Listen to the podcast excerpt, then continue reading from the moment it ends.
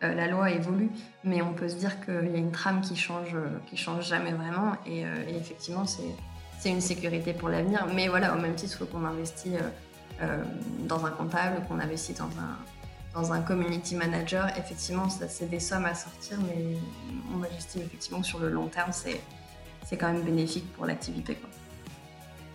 Bonjour à tous et bienvenue sur les Clés du Gîte, le premier podcast à donner la parole à des propriétaires de gîtes et de chambres d'hôtes. Je m'appelle Laura et je suis moi-même gérante du gîte Le Moulin de Bernard depuis janvier 2019. Dans ce podcast, je vous propose de découvrir chaque premier jeudi du mois le témoignage d'un hôte en activité. Ensemble, nous retraçons son parcours, ses difficultés, les obstacles auxquels il a été confronté, mais aussi ses réussites pour vivre de sa passion au quotidien. J'invite également à mon micro tous les troisièmes jeudis du mois un expert qui nous partage ses connaissances et recommandations pour que vous ayez toutes les clés en main pour lancer votre projet. Les Clés du Gîte, c'est le podcast qui vous accompagne en faisant de nos expériences votre réussite. C'est parti pour l'épisode du jour. Clarté, légalité, sérénité, ce sont les trois valeurs définissant la vision de Cindy Hérault, mon invité du jour. Cindy est avocate en droit des affaires au barreau de Toulouse et a créé son propre cabinet. Depuis 2019, Cindy vous accompagne dans tous les aspects juridiques relatifs à votre entreprise. J'ai voulu construire cet épisode comme un tour d'horizon des principaux enjeux légaux de notre activité. Comme elle se définit elle-même, Cindy est sans chichi et bienveillante. Elle rend le droit accessible à tous et modernise ce métier qui souffre encore aujourd'hui d'une mauvaise réputation et que nous avons facilement tendance à diaboliser. C'était un plaisir d'échanger avec Cindy et je suis très heureuse de vous proposer ce nouvel épisode qui, j'en suis certaine, vous aidera à appréhender le droit d'une nouvelle façon. Je laisse place à ma conversation avec Cindy Hérault, avocate des entrepreneurs, et vous souhaite une bonne écoute à tous. Bonjour Cindy, je suis très heureuse de vous accueillir aujourd'hui pour un épisode consacré à l'aspect légal de notre activité de gîte ou de maison d'hôte. Avant toute chose, puis-je vous proposer de vous présenter s'il vous plaît? Oui, bien sûr. Bonjour Laura. Euh, écoutez, merci beaucoup de m'accueillir sur votre podcast. Je suis ravie de pouvoir apporter mon, éclairage à vos problématiques. Euh, je m'appelle Cindy Hérault et je suis euh, avocate à Toulouse, principalement en droit des affaires. Pour mon parcours un petit peu, euh, d'abord, je suis originaire des Alpes-Maritimes, tout pile la portion qui vient d'être reconfinée.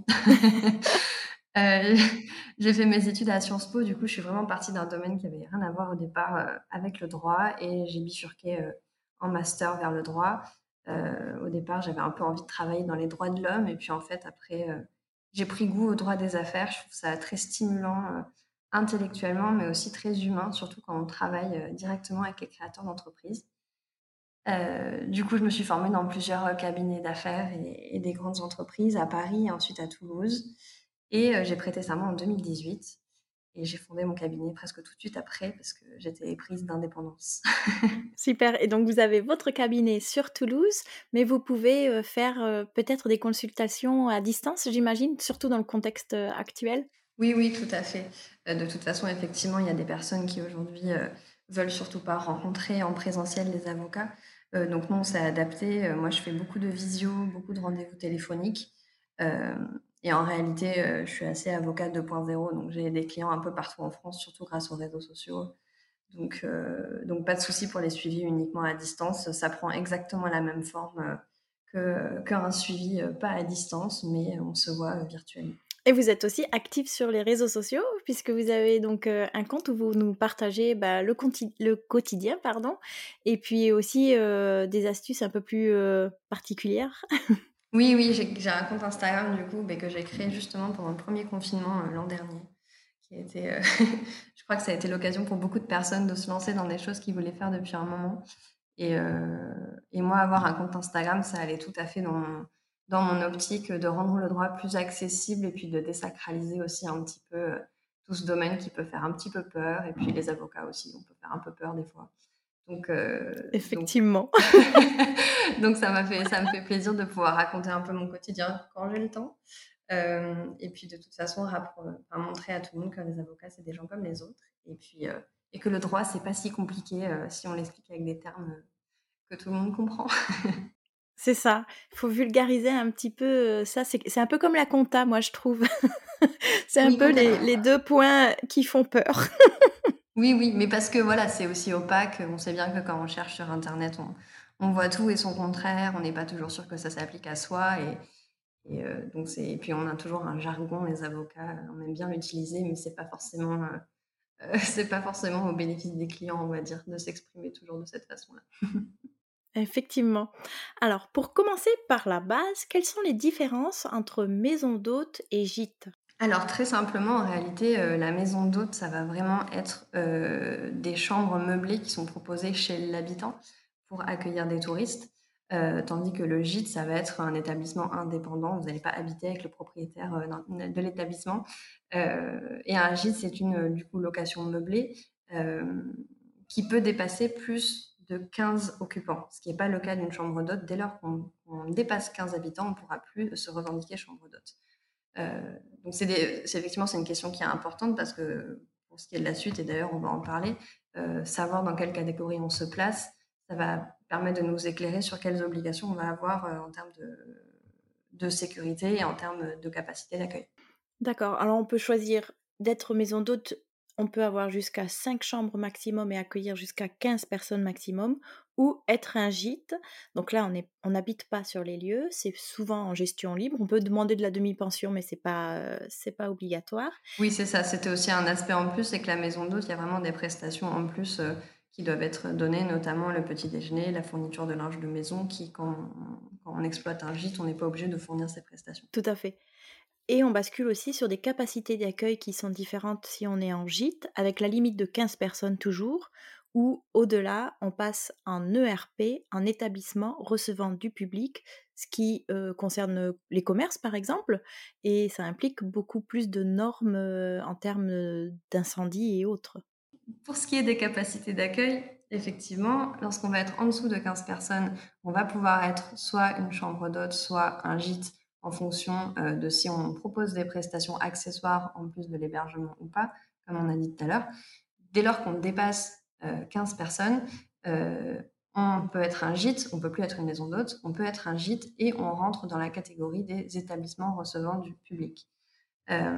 pour calculer l'effectif maximal qu'on peut admettre au sein de son établissement, en fait, il faut tout simplement regarder le nombre de personnes qui peut occuper les chambres ou les appartements dans des conditions euh, d'exploitation normales. Typiquement, euh, un gîte, vous allez regarder le nombre de couchages. Et du coup, en fonction de cette capacité que vous avez, vous allez ou pas devoir respecter un certain nombre d'obligations afférentes aux, établissements recevant du public. je précisais tout de suite qu'on ne fait pas ça pour vous embêter, enfin c'est pas on, c'est le gouvernement ne fait pas ça pour vous embêter et pour vous empêcher de développer votre activité comme vous voulez. Euh, c'est simplement que euh, lorsqu'on a un établissement et qu'on a un certain nombre de personnes à l'intérieur, il faut s'assurer que ces personnes vont pouvoir s'évacuer correctement euh, en cas d'incendie, en cas de tout problème qui affecterait la solidité du bâtiment, etc. Et on en parlera un peu plus loin. si on n'a pas respecté ces obligations, s'il y avait trop de gens au sein de l'établissement, vous allez pouvoir vous engager votre responsabilité civile ou pénale, ou les deux, souvent les deux parce que vous n'aurez pas respecté du coup vos obligations. Très bien. Est-ce qu'on peut à la fois être chambre d'hôte et gîte? Est-ce que si j'ai une petite, un petit hangar à, côté de ma maison d'hôte que je souhaiterais aménager en gîte, est-ce que c'est possible de cumuler les deux? Oui, ça va être deux activités simplement qui vont être déclarées différemment. Euh, mais non, a priori, à partir du moment où c'est deux bâtiments distincts, euh, il me semble qu'il y a une distance minimale à respecter. Je crois que si les deux bâtiments sont à plus de 5 mètres l'un de l'autre, ça va être deux établissements distincts. Euh, s'ils sont à moins de 5 mètres l'un de l'autre, là par contre, c'est considéré par la réglementation comme un seul et même établissement. Donc ça va dépendre de la configuration en fait.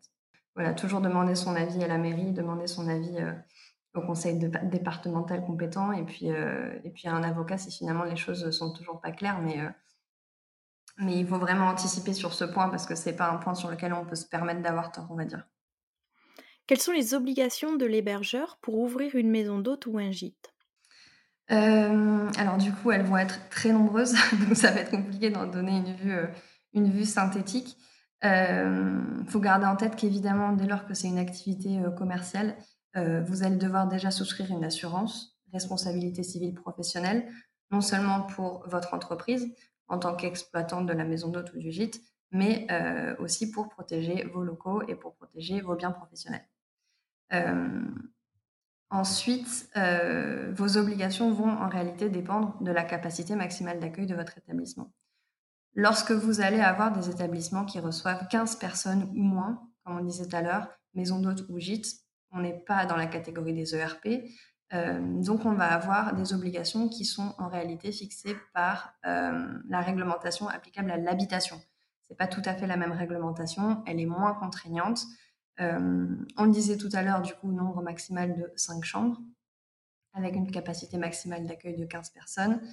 Mais pour toutes les autres obligations, on va être sur des règles de base en matière d'hygiène, de sécurité, de salubrité de l'habitation. Il va falloir l'accès à une salle d'eau et à un WC, mais voilà, globalement, on ne va pas avoir toutes les autres obligations qui vont s'appliquer à des établissements de plus de 15 personnes. on a quand même un système de détection incendie qui est obligatoire pour, rester synthétique. Dès lors qu'on dépasse 15 personnes et qu'on rentre dans la catégorie des établissements recevant du public, euh, là, on commence à avoir une panoplie euh, d'obligations qui vont venir s'ajouter.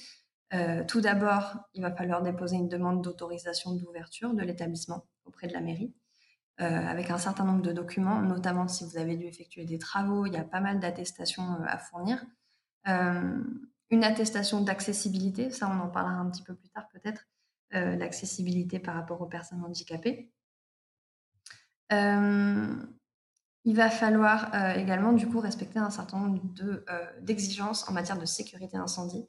Et là, il y en a vraiment toute une myriade. C'est le règlement de sécurité qui a été approuvé par, par l'arrêté, je recherche la date, un arrêté de 1980, du 25 juin 1980, euh, qui va venir lister euh, ces innombrables obligations, mais on a par exemple certains critères de résistance au feu à respecter dans la construction en fonction de la configuration du bâtiment, des issues de secours, des murs et des planchers coupe-feu à installer pour séparer l'établissement des locaux où il y a des tiers, par exemple.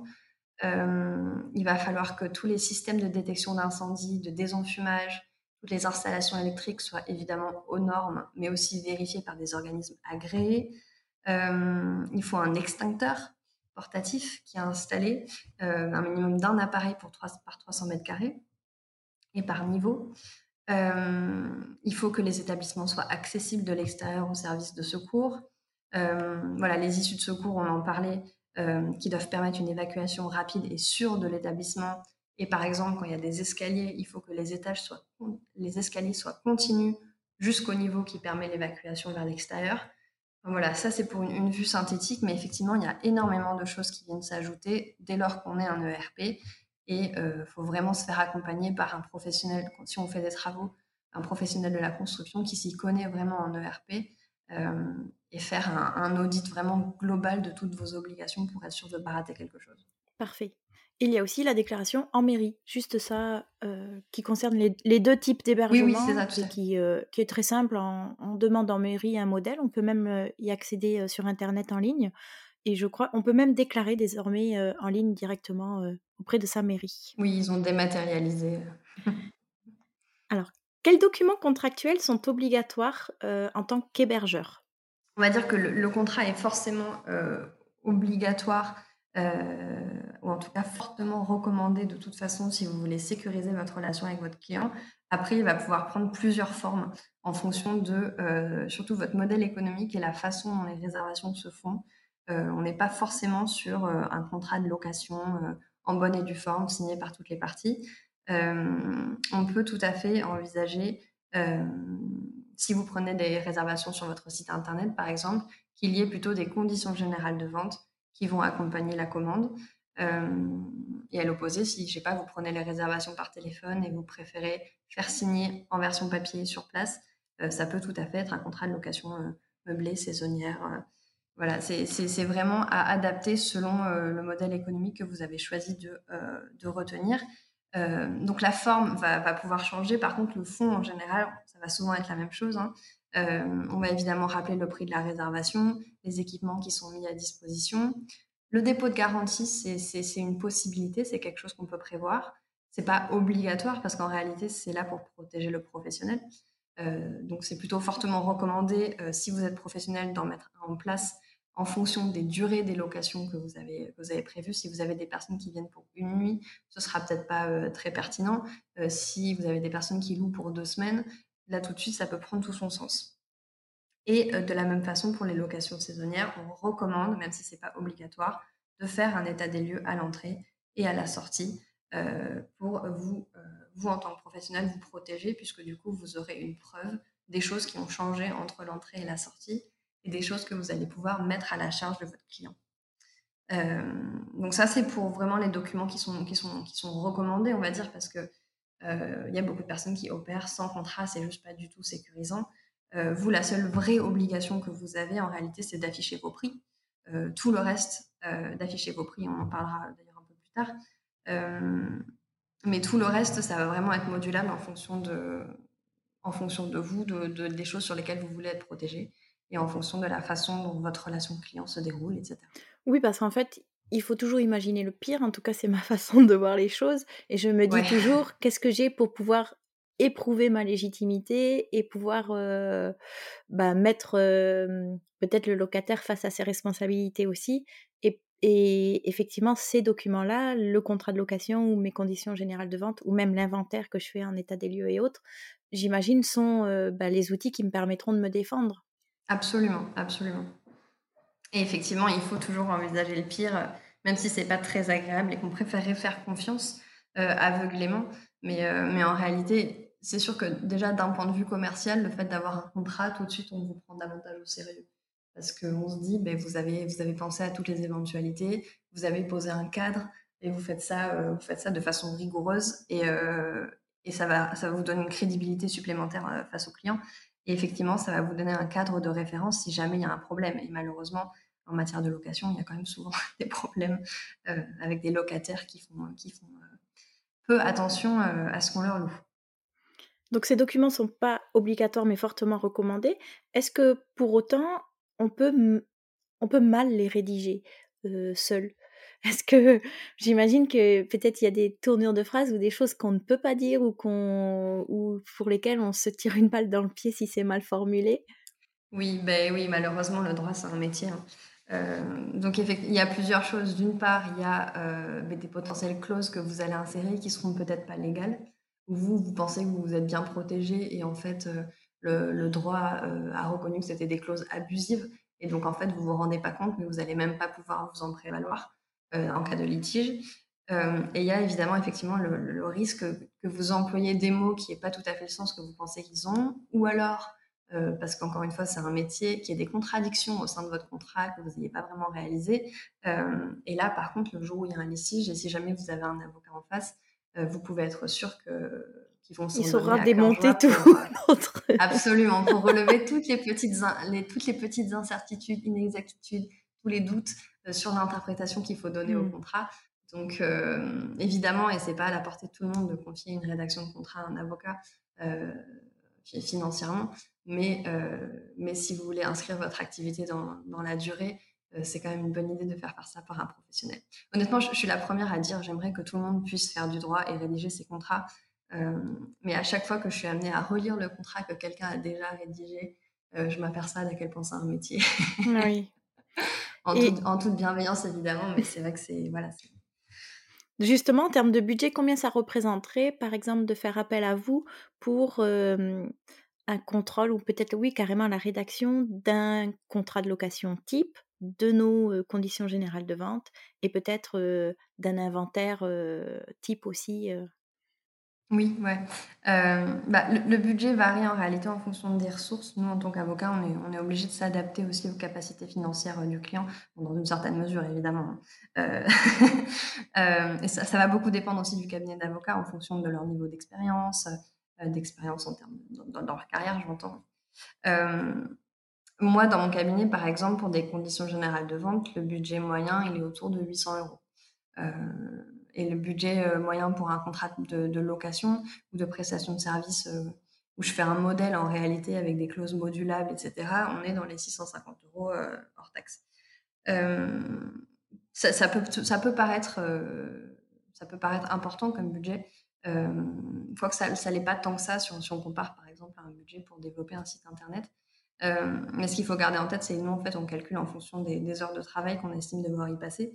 Et moi, des conditions générales de vente, pour vraiment faire du sur mesure, j'y passe au moins 10 heures. Donc donc en réalité, quand on ramène ça au taux horaire, on est plutôt sur quelque chose de raisonnable pour ce type de prestation. Mais je pense qu'il faut aussi le voir comme un investissement, puisque c'est quelque chose qu'on va utiliser euh, ben, toute la vie de notre activité normalement.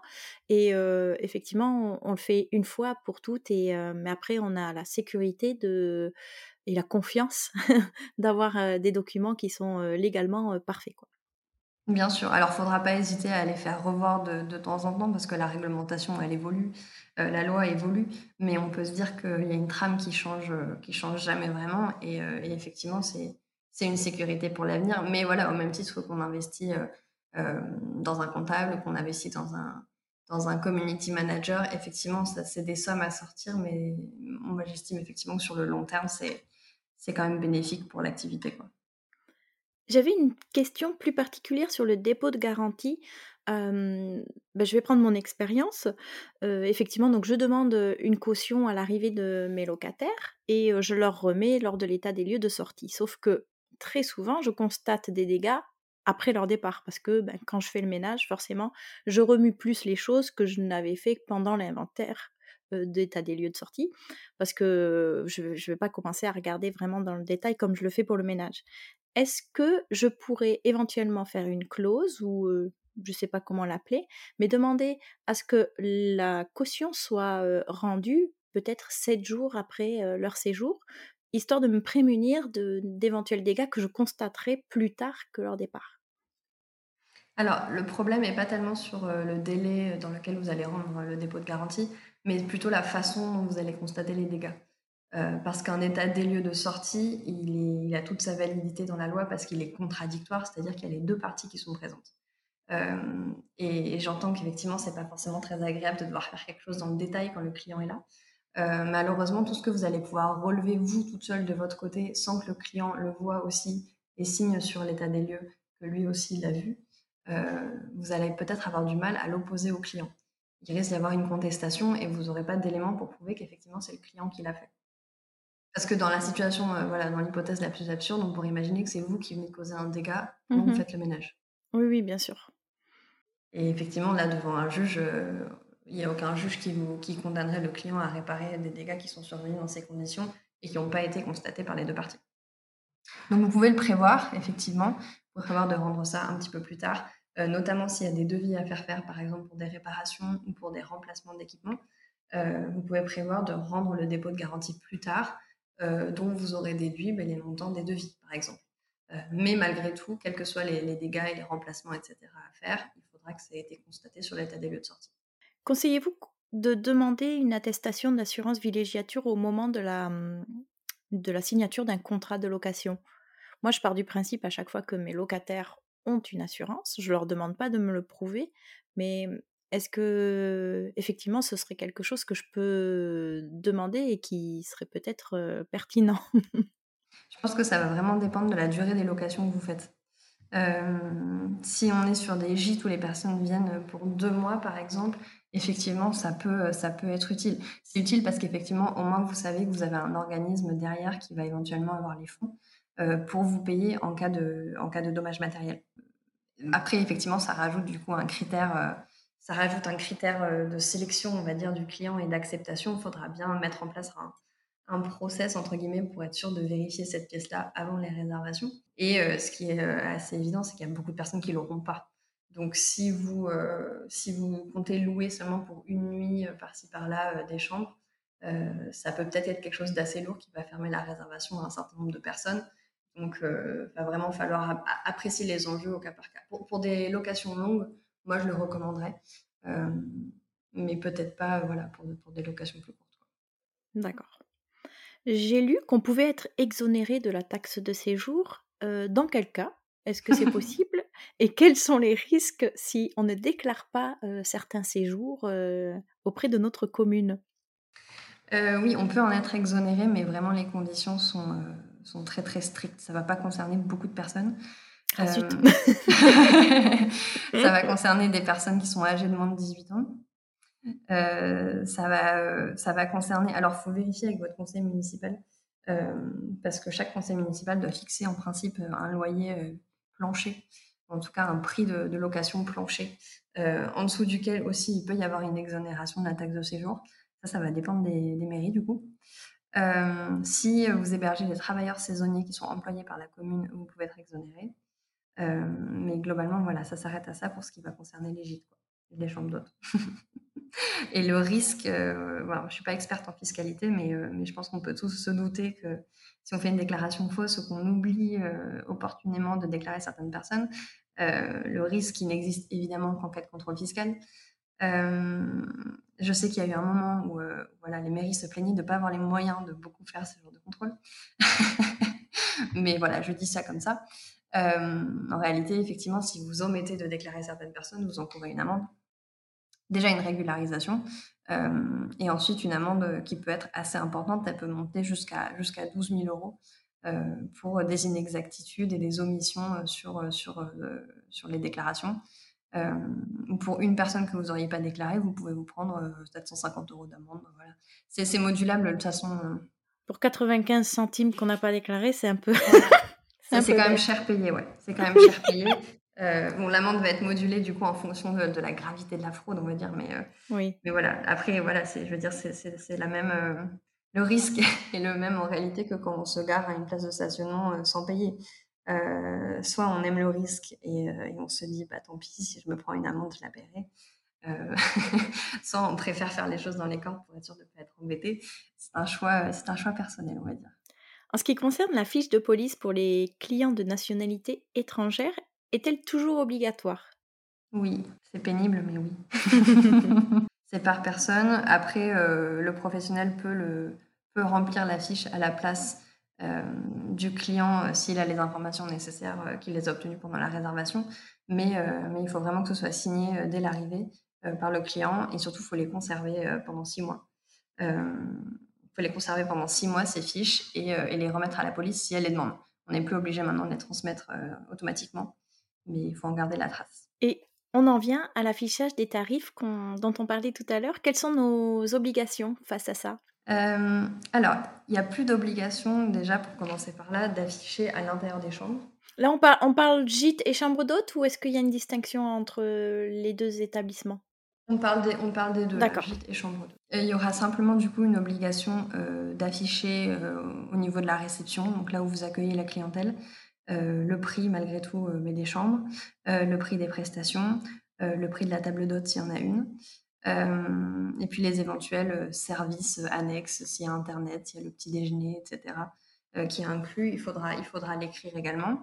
Et cet affichage, et puis le montant de la taxe de séjour aussi.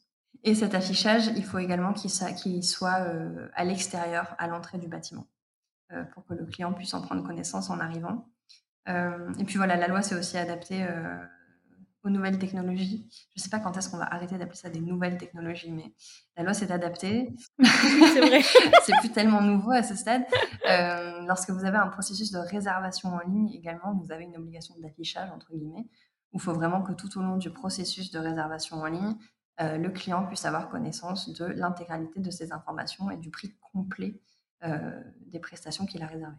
Et si on n'affiche pas, qu'est-ce qu'on encourt euh, Vous encourez. Euh Je crois que tout le monde a compris que je n'avais pas du tout affiché mes tarifs.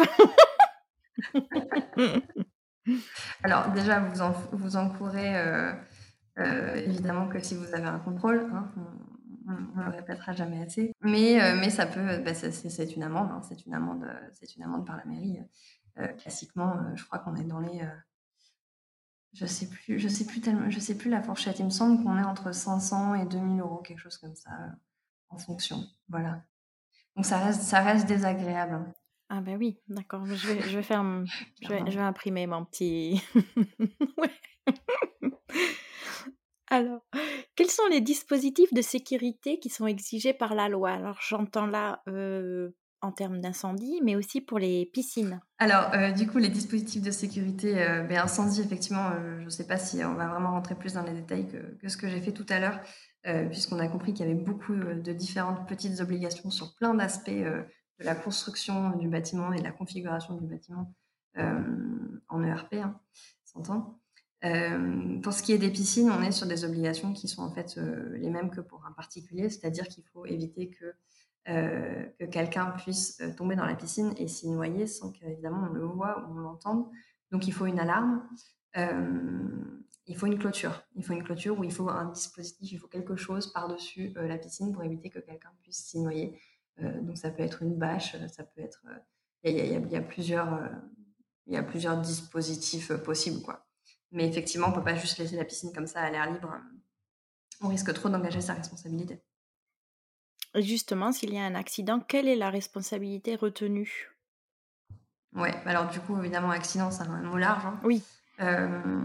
donc, accident, on pense à, à, quoi vous pensez? Vous pensez nécessairement à un incendie ou bah Justement, les deux. Je pensais à un incendie ou peut-être un accident d'un enfant qui, qui, tombe de quelque part ou qui tombe dans la piscine, justement, ou qui tombe peut-être d'une fenêtre ou d'un muret, j'en sais rien. Ouais, ouais. En fait, ça va être, ça va être hyper compliqué comme question parce que euh, ça va. Euh, euh, qu'est-ce que j'allais dire? Ça va énormément dépendre de qui est impliqué dans l'accident et ça va dépendre de quel équipement est impliqué dans l'accident, si c'est la piscine, si c'est une chute dans les escaliers, si c'est quelqu'un qui se blesse en s'évacuant dans le cadre d'une alarme incendie. pour chacun, chacune de ces configurations possibles, vous, en tant qu'hébergeur, vous allez avoir un certain nombre d'obligations de sécurité.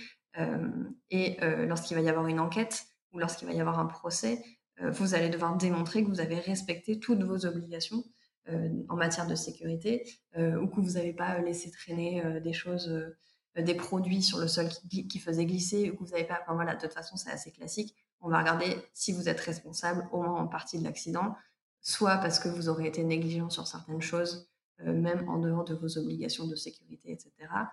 Euh, soit parce qu'effectivement, vous aurez manqué à vos obligations euh, au titre du règlement de sécurité dont on parlait tout à l'heure, avec un dispositif euh, de détection incendie, par exemple, qui ne marchait pas, ce genre de choses. Donc, on va vraiment venir regarder si vous avez tout bien fait. et en parallèle, eh bien, typiquement pour un enfant, même si c'est pas très drôle, mais les parents sont responsables aussi de leur enfant. Donc, ce serait typiquement le genre de litige pas du tout marrant. On s'emploierait à essayer de voir est-ce que d'un côté, l'hébergeur avait bien respecté toutes ses obligations, et de l'autre côté, est-ce que les parents, il n'y a pas eu un défaut de surveillance? Euh, Donc, ça va vraiment dépendre du type d'accident. Mais de façon générale, à partir du moment où vous, vous aurez euh, bien fait un audit de toutes les obligations que vous allez avoir et vous aurez gardé une trace surtout de tout ce que vous avez fait, de, de tous les audits, de toutes les vérifications, des réponses que vous avez eues éventuellement euh, de la mairie quand vous aviez un doute, des agréments que vous deviez peut-être obtenir, etc. Euh, et que vous avez ce dossier bien complet, vous allez être d'autant plus euh, capable facilement de prouver que vous, de votre côté, les obligations étaient respectées. D'accord.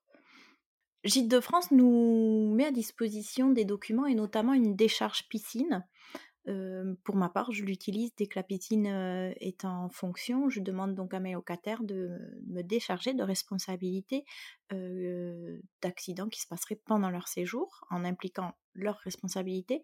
Est-ce que légalement on a le droit de faire ça? Est-ce que, est que ça a un vrai poids en cas de litige? Alors, je pense que ça va beaucoup dépendre de est-ce que la piscine déjà est à usage privatif ou est-ce que ça va avoir, est-ce qu'elle à l'usage de tout le monde?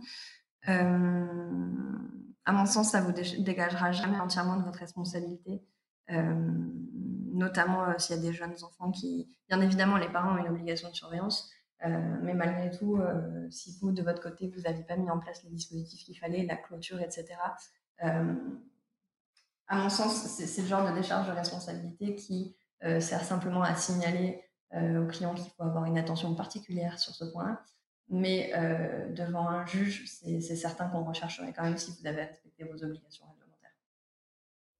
Oui, mais je pense que ça, effectivement, comme vous le dites, ça implique un peu plus euh, le locataire, il prend conscience euh, des risques et rien que pour ça, je trouve que c'est important et voilà, ça, ça l'engage aussi. Tout à fait, ouais. ouais, ouais. Mais effectivement, en fait, c'est une décharge. c'est une décharge peut-être à la rigueur, ça va limiter peut-être l'indemnisation que vous devriez leur verser s'il y avait un dommage à leur côté. Mais pour autant, si on est dans une procédure pénale et qu'en plus de ça, on cherche à voir vous si vous avez respecté vos obligations, ça ne vous empêchera pas d'avoir une amende. ça ne vous empêchera pas d'avoir peut-être une, fermeture administrative, ça ne vous empêchera pas d'avoir des sanctions qui vous sont propres en fait. Oui, ça, et eux, ça ne les empêche pas de porter plainte euh, contre moi, effectivement. Oui. À quelle réglementation sont soumises les tables d'hôtes? Euh, On est sur une réglementation assez euh, éclectique. Il va falloir aller chercher dans le code du tourisme, dans le code de commerce, dans le code de la consommation. il y a des petites dispositions un petit peu partout, ce qui n'est pas très pratique. Euh, pour une personne qui voudrait avoir une vision globale. Euh, mais globalement, du coup, la table d'hôte, ça va être la prestation qui vient en complément de l'hébergement euh, dans une chambre d'hôte. et en termes d'obligations, on va avoir des obligations assez classiques dans la restauration. Ça va être d'informer le client sur les prix pratiqués et ça va être de respecter en particulier les règles d'hygiène et de sécurité alimentaire euh, évidemment, là, on, sort du seul hébergement, on s'intéresse beaucoup plus à la restauration en réalité. Et il faut éventuellement le déclarer si vous êtes en société, euh, si vous avez créé une société pour exploiter votre activité euh, et que ça ajoute un volet à votre objet social, par exemple, il va falloir le déclarer au greffe. D'accord. Il y a, je pense, peut-être des formations HACCP ou des licences à obtenir si on souhaite servir de l'alcool notamment. Oui, oui, tout à fait. Euh, pour servir de l'alcool, oui. Euh, la licence de restaurant ou de débit de boisson. Euh, il va aussi y avoir une formation obligatoire à suivre si vous, si vous, avez, vous êtes susceptible de servir de l'alcool. et en revanche, bah, si boisson non alcoolisée, vous n'êtes pas obligé, en tant qu'exploitant d'hébergement, de disposer d'une licence nécessairement. si, si, voilà, si, si, vous servez des boissons non alcoolisées comme accessoire en fait, à la prestation d'hébergement, là, vous n'allez pas être obligé d'avoir une licence de restauration, par exemple. Mais dès lors qu'il y a de l'alcool, euh, on ne peut pas y couper. Comment et par qui se faire accompagner pour connaître nos droits et nos obligations? Ah, C'est complexe. par, un avocat déjà pour faire un, audit général de vos obligations. Euh, mais la réalité, c'est qu'il faut euh, surtout contacter la mairie pour, pour être sûr de... Le conseil municipal peut avoir pris avoir pris des, des arrêtés euh, qui vont déterminer certaines choses en plus et localement, du coup, ça peut varier. Et puis, euh, comme on peut souvent le voir, euh, malheureusement, on est aussi dans des domaines qui sont un peu à la frontière entre le droit et la politique, où des fois, on va avoir ben, des réponses qui vont peut-être varier d'une administration à l'autre aussi, même si ça ne devrait pas. donc vraiment, le premier interlocuteur, c'est l'administration. Euh, qui, va, pouvoir vous éclairer dans un premier temps. Et si ça reste pas clair, là, il faut aller vers un professionnel du droit. Est-il possible d'avoir euh, accès à des consultations gratuites auprès d'un avocat ou alors c'est possible, euh, mais pour être complètement transparent, les consultations gratuites, soit c'est au sein de centres d'accès au droit, c'est organisé par les ordres, et, et, en réalité, les ordres des avocats j'entends, et en réalité on a 20 minutes à accorder par personne. Donc, euh, autant vous dire que pour étudier le règlement de sécurité et vous dire exactement vos obligations euh, en matière de sécurité incendie, ça va être short. oui, c'est pas des questions euh, assez basiques qu'on a besoin de poser et qu'on peut élucider en 20 minutes. Donc, je pense que la majorité du temps, en fait, on n'aura pas une aide assez. Non. Qu'on va juste nous dire il faut que je potasse davantage le cas, quoi. voilà, exactement. Alors, après, il y a des avocats qui proposent des consultations gratuites. Euh, et qui sont aussi inscrits sur les listes de consultation gratuites euh, à l'ordre des avocats. Je ne sais pas si vous savez, mais euh, une fois par an, vous avez le droit d'appeler l'ordre des avocats et de demander à avoir un billet pour une consultation gratuite et il vous renvoie vers un avocat qui a accepté de, s'inscrire dans ce dispositif. ça peut être une bonne façon, entre guillemets, de tester un avocat pour voir s'il s'y connaît un peu et, et, poursuivre plus tard avec lui. mais la réalité, c'est que pour une prestation de cette étendue-là et une étude du cadre juridique de cette étendue-là, ça ne pourra jamais s'inscrire dans une, dans une consultation euh, gratuite.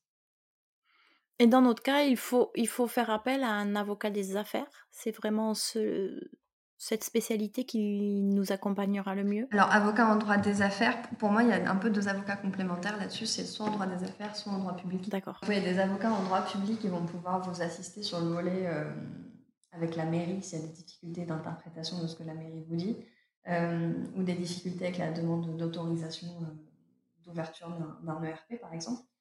Euh, et puis pour tout ce qui est de la mise en conformité avec le règlement euh, de sécurité, ça peut aussi très bien être des avocats en droit de la construction.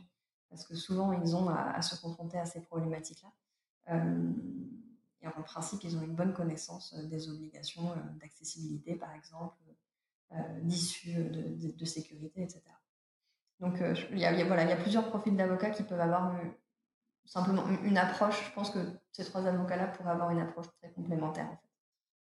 Donc, c'est à voir en fonction de la nature exacte de la, de la question que vous posez. Super. Alors nous arrivons à la fin de cette interview et j'ai pour habitude de demander dans quel gîte ou chambre d'hôte vous souhaiteriez séjourner le temps d'un week-end. Alors, j'ai pas un, un, gîte euh, particulier en tête, mais par contre, je suis le compte de, de Anne de Ethic Hotel, euh, qui, euh, qui, retrace un certain nombre de... Et, je pense que le, le, jour où il faut choisir et le jour où je peux à nouveau me reprojeter sur des vacances, ce qui n'est pas le cas actuellement, euh, c'est clairement sur sa page que je vais aller piocher parce qu'il y a l'air d'en avoir un certain nombre de petites merveilles sur son compte. Oui, il y a des pépites. J'y suis aussi, je m'inclus dedans. Non, mais c'est effectivement donc un, c'est un annuaire collaboratif euh, sur des établissements engagés pour l'environnement et euh, c'est très riche. Elle se développe très vite et c'est très encourageant. Et elle a participé également au podcast. D'accord, très bien. Mais euh, oui, oui, je, je trouve que c'est d'autant plus important, surtout quand finalement on prend un gîte ou une maison d'hôte, c'est pour faire local.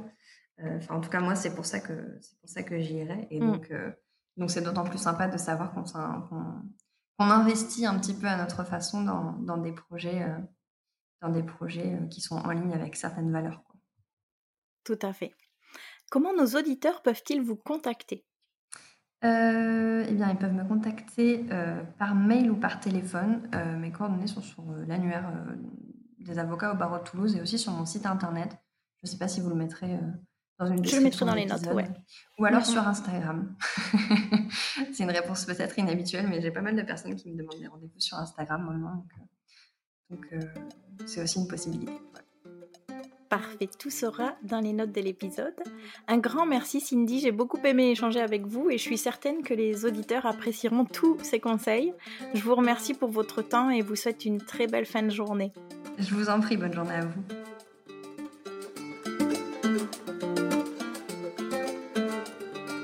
Les clés du gîte, c'est terminé pour aujourd'hui, mais je vous donne rendez-vous sur Instagram pour retrouver les coulisses du podcast. Si l'épisode vous a plu, je serai très heureuse de vous voir en story en train de l'écouter ou de le conseiller autour de vous. On a tous un ami, une collègue ou un cousin qui s'interroge sur l'univers merveilleux des gîtes et chambres d'hôtes, non? Dans notre métier, les avis clients sont essentiels à notre développement et pour le podcast, c'est pareil. Aussi, je vous serai très reconnaissante de me laisser 5 étoiles et un avis sur Apple Podcast pour faire connaître l'initiative au plus grand nombre. A très vite pour un nouvel épisode des Clés du Gîte.